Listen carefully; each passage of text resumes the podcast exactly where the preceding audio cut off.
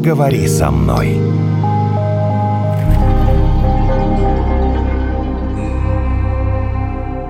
Вот у нас сегодня тема посттравматическое стрессовое расстройство. А я правильно понимаю, что это же не связано не только с военными действиями? Конечно. Что оно на самом деле более широкое, просто Да. в контексте того, что у нас сейчас происходит, то все э, его используют, говоря о военных действиях. А на самом деле это может быть и какие-то тяжелые Переживания. переживания. Да, то есть можно вот в этом направлении тоже расширить. Что такое ПТСР, посттравматическое стрессовое расстройство? Здравствуйте, это подкаст «Поговори со мной». Наталья Евгений с вами. И у нас э, в гостях клинический психолог, кандидат психологических наук Артур Тимофеев. Здравствуйте. Давайте в каких-то простых терминах, чтобы слушатели не путались, определимся, с чем мы имеем дело, да, про что будем сегодня говорить. Обычно называют это психологической травмой. Ну, как правило, это не совсем точно, потому что психологическая травма, как и телесная травма, ну, например, перелом ноги, понятная физическая травма.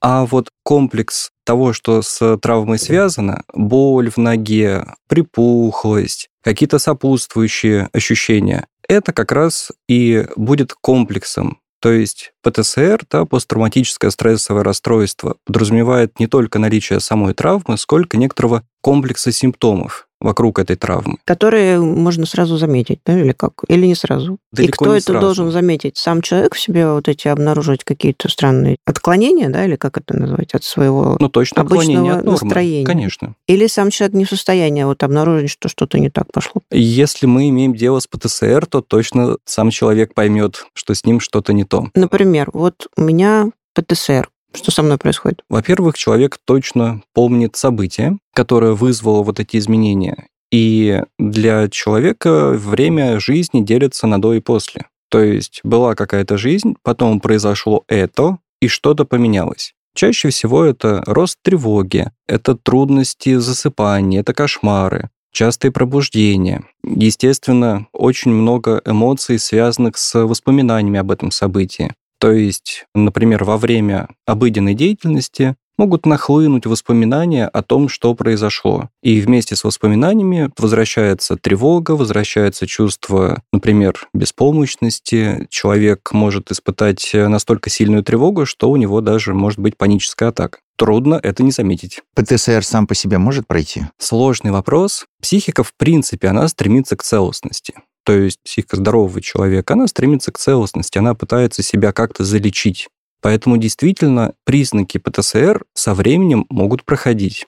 Но чаще всего та слабость, которая сформировалась, она остается. Ну, например, давайте допустим такую ситуацию. Мужчина вместе с семьей, жена, ребенок едет на машине. Он за рулем и, собственно, семья рядышком. Они попадают в аварию. Все выжили, никого не коснулось. То есть все живы-здоровы, просто машина повредилась. Но муж испытал настолько сильный страх за жену и ребенка, что они вот-вот могут погибнуть, что он боится сесть за руль. То есть, да, он получил психологическую травму, и, естественно, у него стало развиваться вот это вот посттравматический стрессовый синдром или да, посттравматическое стрессовое расстройство. То есть он стал бояться садиться за руль, а его стало, например, тошнить от вида машины. Или, например, на машину он смотрит, но как только садится за руль, у него начинает болеть голова, кружиться голова, темнеть в глазах. То есть он настолько сильно боится, что не может даже притронуться к рулю. Мгм. Но пока он не за рулем, он, например, может чувствовать себя хорошо. И там даже если жена садится за руль, он может садиться рядом,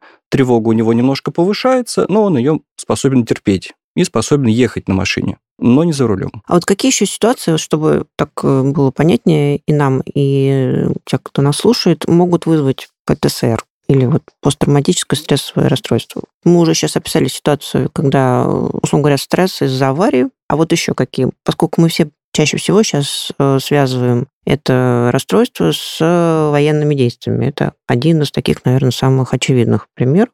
И Мгм. что еще бывает? По большому счету, получить эту травму да, психологическую можно от чего угодно. Согласитесь, вот в том примере, который я привел, далеко не каждый мужчина получит психологическую травму после аварии. И на самом деле очень много сядут за руль и не будут испытывать какой-то тревоги, лишнего стресса. Для них это будет в прошлом.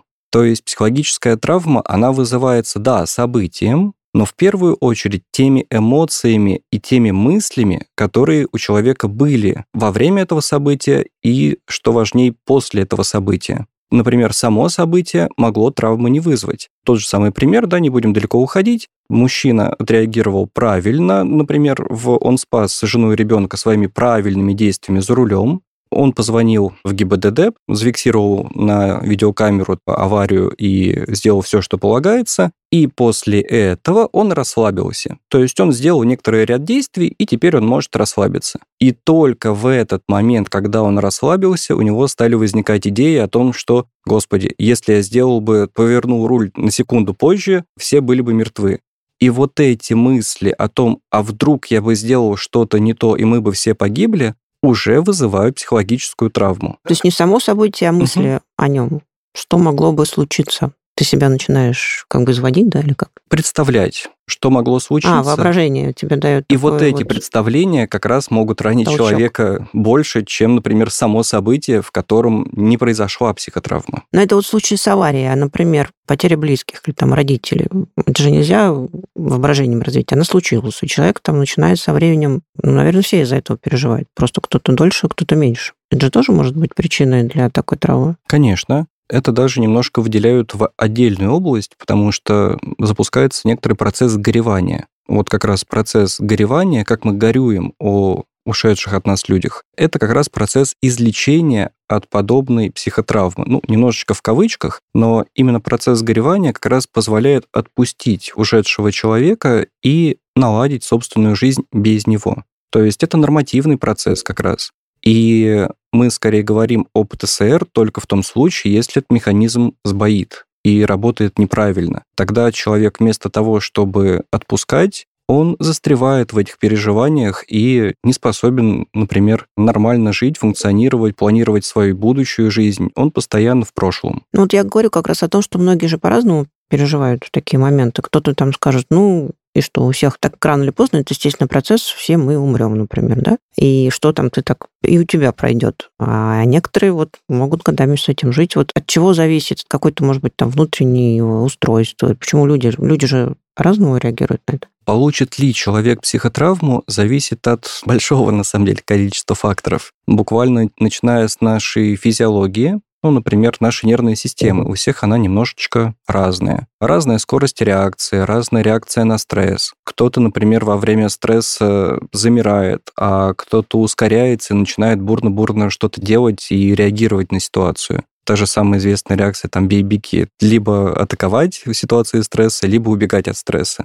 Это физиология. На физиологию нахлестывает сверху некоторый характер, воспитание в том числе, семейное воспитание, которое формируется за достаточно большое количество времени. И сверху еще наслаивается какая-то шапка того, что мы называем личностью человека, его привычными способами поведения, как он справляется в принципе со стрессовыми ситуациями. И по большому счету, как человек отреагирует на ситуацию, будет ли психотравма, ответить сразу невозможно, потому что вот все эти факторы, как они сложились, кто его знает. Каждый человек настолько индивидуален, что это надо смотреть в частности, то есть невозможно ответить в общем виде. Но да, действительно, когда мы говорим про психотравму, мы часто говорим про некоторые механизмы совладания. От английского это копинги, то есть способы, которыми человек совладает с некоторым стрессом. И, соответственно, они могут быть более эффективны, они могут быть менее эффективны. Они могут быть доступны или недоступны. Ну, например,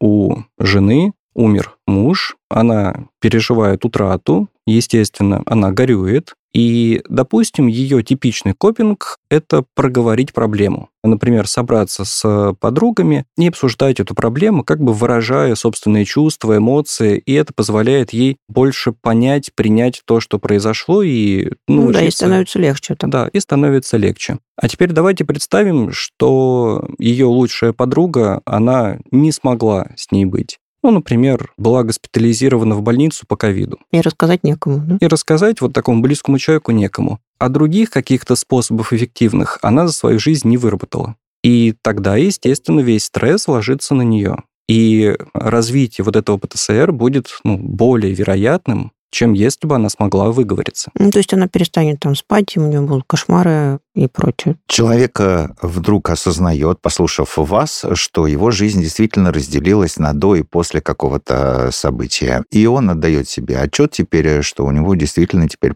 посттравматическое вот это стрессовое расстройство. Что в таком случае делать, если нет рядом психолога Артура Тимофеева? А также подруги, вероятно. Да. Как большинство психологов, я обычно говорю, пожалуйста, не ставьте себе диагнозы. Ну, то есть, mm-hmm. действительно, когда человек, послушав что-то такое, находит у себя симптомы, хорошо, что он насторожился. Наверное, классно, если он обратится к специалисту.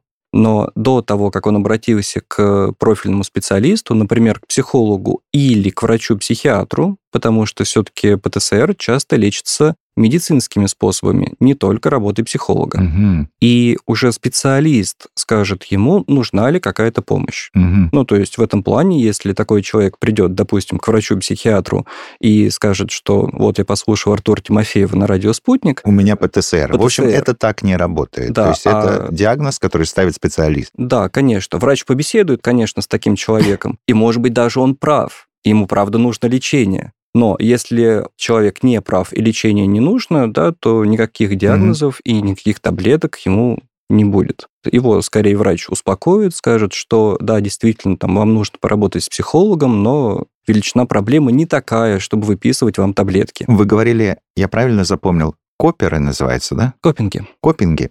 Можно в себе каким-то образом наработать как можно больше этих самых копингов, э, чтобы стрессы для самого себя проходили как-то более спокойно, чем когда у тебя их нет. Потому что вы привели только один пример. Вот у нее подругу, значит, госпитализировали, и все, она сидит и переживает. Ну, может быть, тогда как-то можно работать над собой, чтобы их было как можно больше, этих выходов? Да, действительно, есть э, как бы путь просто нарабатывать много разных способов. Для этого есть и профильная литература, которая поможет но, наверное, более эффективно будет это делать под присмотром как раз психолога, специалиста. Дело в том, что у людей чаще всего разные стратегии являются доминирующими. То есть у кого-то будет копинг-стратегия, связанная с социумом, более доминирующей, да, а у другого человека скорее какая-то когнитивная стратегия. Например, он будет пытаться осознать, что с ним произошло, как-то переварить это в себе, проанализировать, ну, разложить Таким по образом полочкам. успокоиться. Да, и когда он поймет, ну, например, тот же мужчина, который попал в аварию, да, вернемся к прошлому примеру, он может успокоиться, проанализировав собственные действия и приняв тот факт, что он все сделал правильно, он молодец.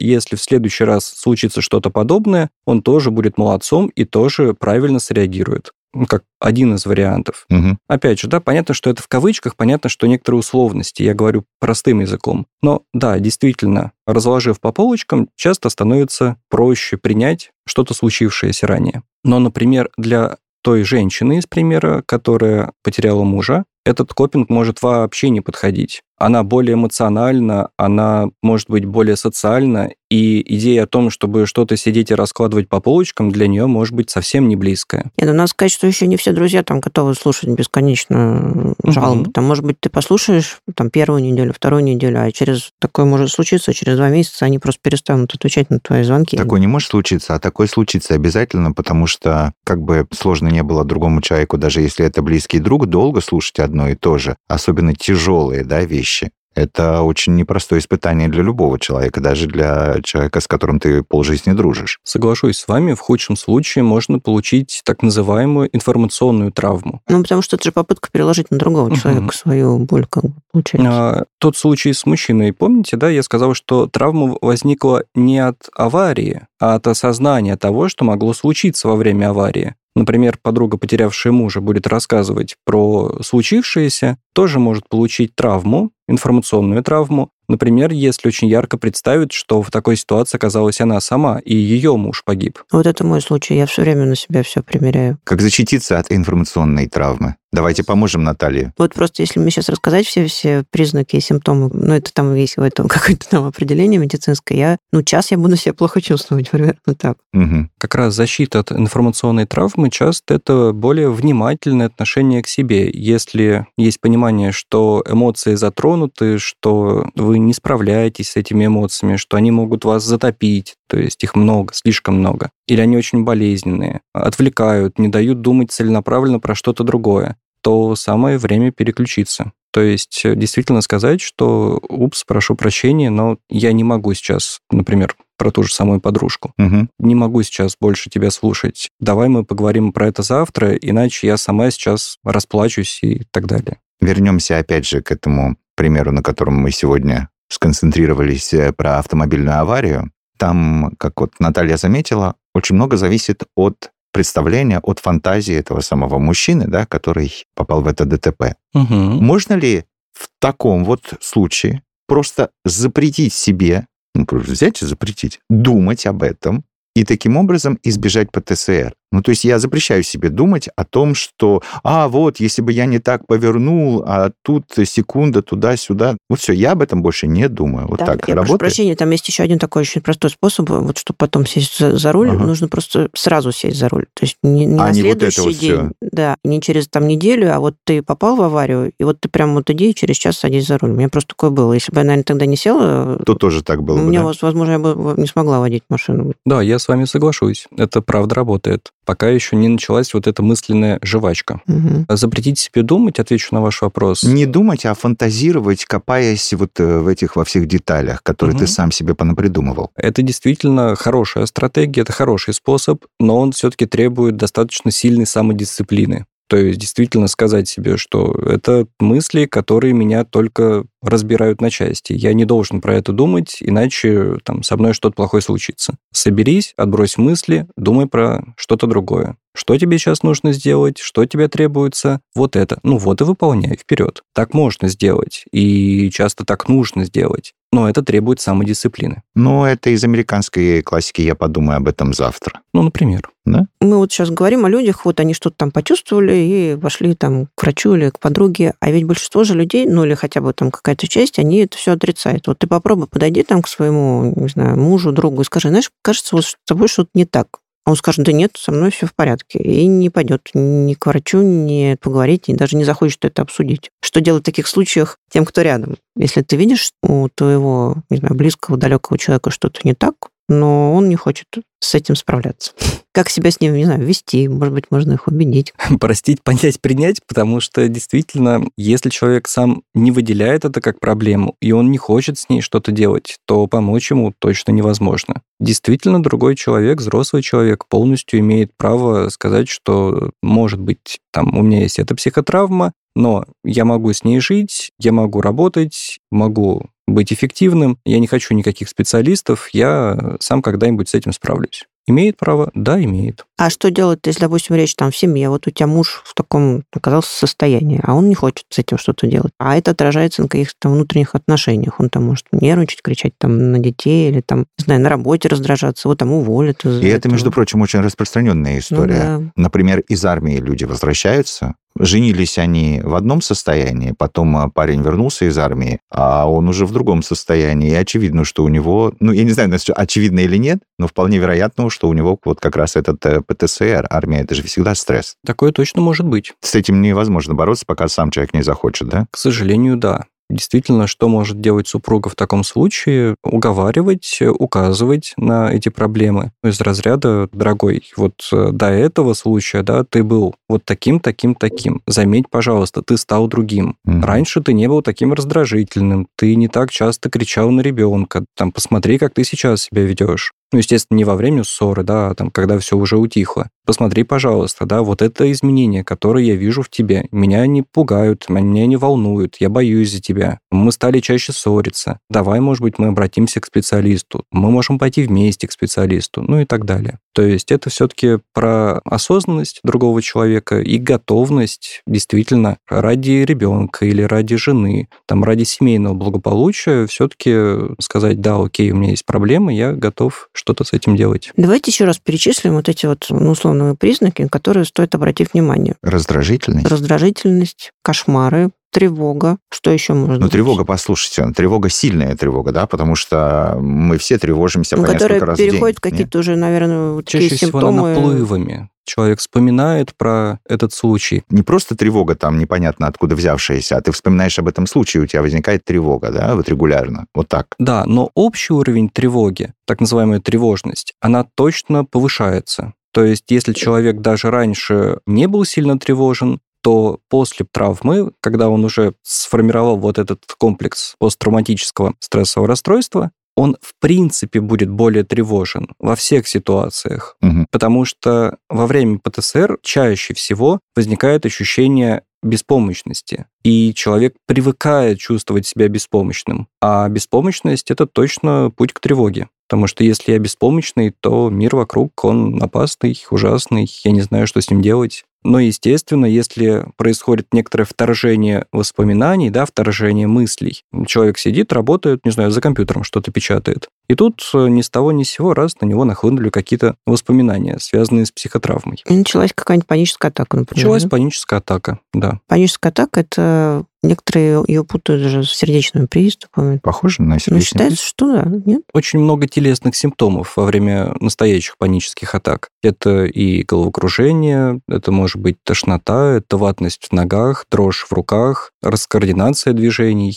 Часто это нарушение дыхания, межреберные мышцы сжимаются, да, ну, спазмируют, спазм происходит мышц, тело зажато, и дышать очень трудно. То есть не хватает воздуха, трудно дышать, сердце начинает сильно колотиться. Кажется, что у тебя инфаркт. Люди часто это описывают как ощущение умирания. То есть мне кажется, что я вот-вот умру. Есть ли у ПТСР тенденция к усилению, увеличению проблемы человека, который им страдает? Сегодня мне более-менее, а завтра мне хуже, а послезавтра мне точно станет еще хуже. Или, в общем, ну, ПТСР у меня, и вот он такой стабильный, постоянный. Чаще всего, да, стабильный, постоянный, если только на него не накладывается что-то еще. Ага. То есть мы можем говорить о комплексной травме. Например, если мы говорим про военные действия, то солдат, получивший психотравму в одном эпизоде, например, в каком-то бою, действительно может получить усиление этой травмы в следующих боевых действиях. То есть, когда он продолжает участвовать в боевых действиях, он получает комплексную травму. А когда психотравмирующие обстоятельства, похожие друг на друга, они были раз за разом, за разом, за разом. То есть они накладываются.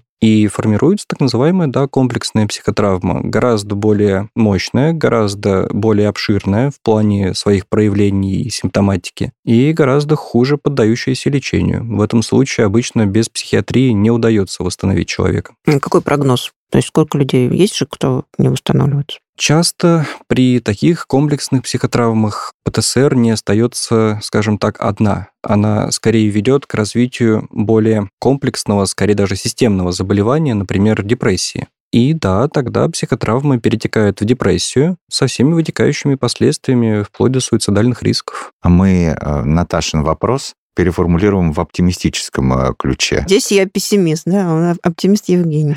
Как часто психологи, психиатры говорят о том, что ПТСР все, ушла. Достаточно часто. Если мы говорим просто про ПТСР, то это вполне себе... То есть, в принципе, можно вылечиться. Это не значит, что у тебя вот прям Да, ПТСР и конечно. все. Ну что, это не на всю жизнь, да?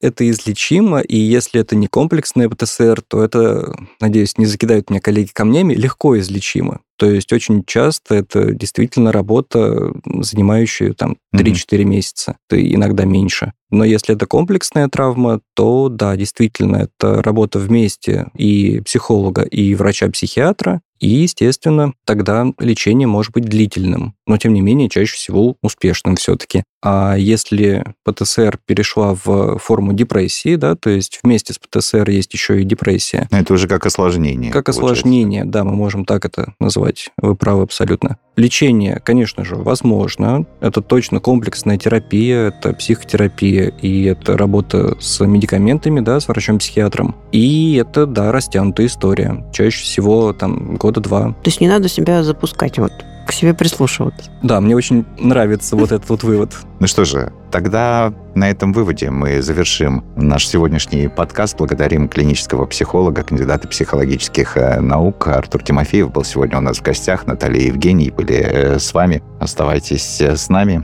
Следующий выпуск через неделю. Спасибо, Артур. Благодарю.